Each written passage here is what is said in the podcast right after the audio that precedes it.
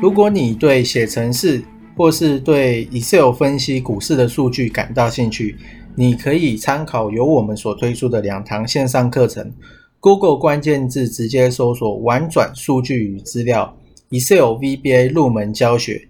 第二堂线上课程，Google 关键字搜索“资料应用 Excel VBA 爬虫与 IE 操控入门”。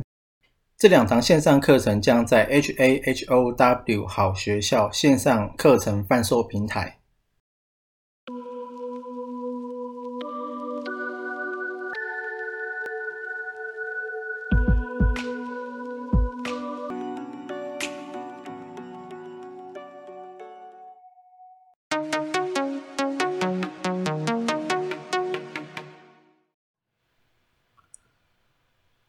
今天呢是一月二十九号，星期五晚上。那上一次没有录，上个礼拜没有录，所以这这个礼拜应该会录两次。那这一次应该会先记录一下我怎么闪掉这次的连续性的大跌，然后第二个就是说面对未来的操作。应该要怎么样去应应？那我后面呢，我也会依照我这个想法去去实践。那因为其实有时候我的想法明明是对的，但我很喜欢跟我自己对坐，我就觉得我，我就觉得我这样想虽然是对的，但是我就觉得有可能会错这样。但是后来事实证明都是对的。比方说之前记录到的雷虎。其实我有记录到雷虎跟右滑，但是我自己都没有做啊，就有点可惜。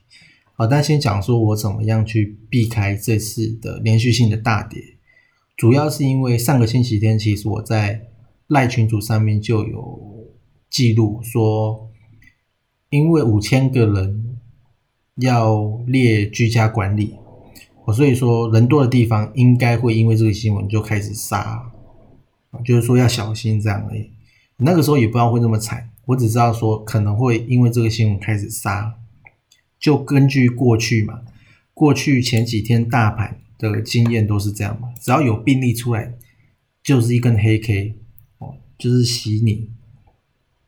但没想到会跌这么惨。那人多的地方呢，就是台积电。那再来就是说怎么样避开的？那。这一次的避开是因为，在整个上涨从一月初到现在整个上涨的过程中，如果有明显的黑 K，那个幅度是太大的。比方说一月十五号当天的黑 K，哦，这个高低差太大了，而且技术上面很难看的，加上我自己的获利回吐二分之一的话，我就会先全出。哦，我不会管他说我到底是后面会不会涨还是怎么样，反正我就先全出。所以在那个时候呢，我有全出了一次。那一月十八号的时候，我并没有做动作，但是收盘的时候呢，我有看到当天是收了一个很长的下影线，所以当天我是有去选股票的。那我看到，我记得就是看到红海，哦，所以红海这一次应该是在这个地方差不多进去的。之前有操作过一次啊，不过卖掉了哦，所以说这一次是红海，就是一月十八号这一次去看。那之后呢，一月二十号的时候，一月二十一的时，一月十九号我是续报，一月二十的时候我看到红海是相对抗跌，好，那二十一号应该有涨，二十二号应该有小涨一点。那从二十五开始。就是疫情出来的开始，哎，其实红海是算蛮抗跌的，红海算蛮抗跌的。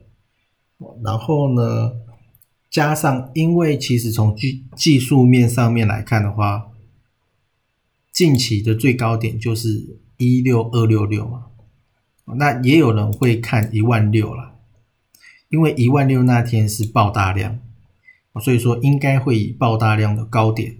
只是谁也没想到，说一月二十一居然会来个假突破，既然能够过。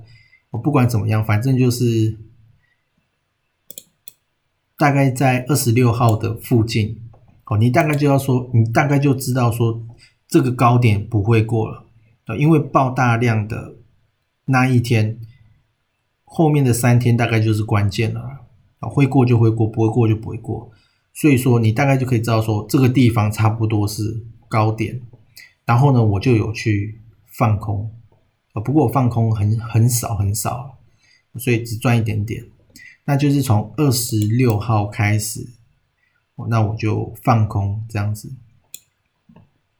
好，所以说这次避开能够避开的主要原因，是因为我自己有守好获利达到二分之一的时候，回吐二分之一的时候，我就全砍。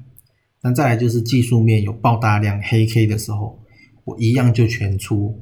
哦，大概呢是这样子。因为我认为趋势可能会反转，所以说我一直都有风险的意识啊，所以我才能够做到全出。我虽然说有时候可能会被笑，那再来就是说，接下来要怎么样去看？因为从到这个礼拜的五天全部都是在下跌，那我现在其实画面上是有一个方形的箱型的区间。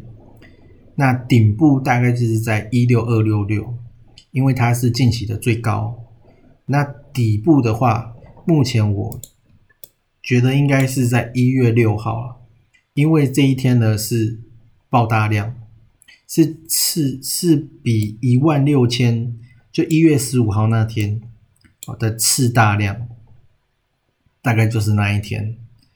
那位阶呢，这个位置也比较低。所以比较符合，应该就是这一天了。那这个点是在一四八二八。好，那我觉得本身你知道顶跟底不是用猜的哦，顶会出来是因为你看到它已经不会过那个那个顶哦，你才知道说大概那个地方是顶，所以你从那个地方开始，你可以去放空。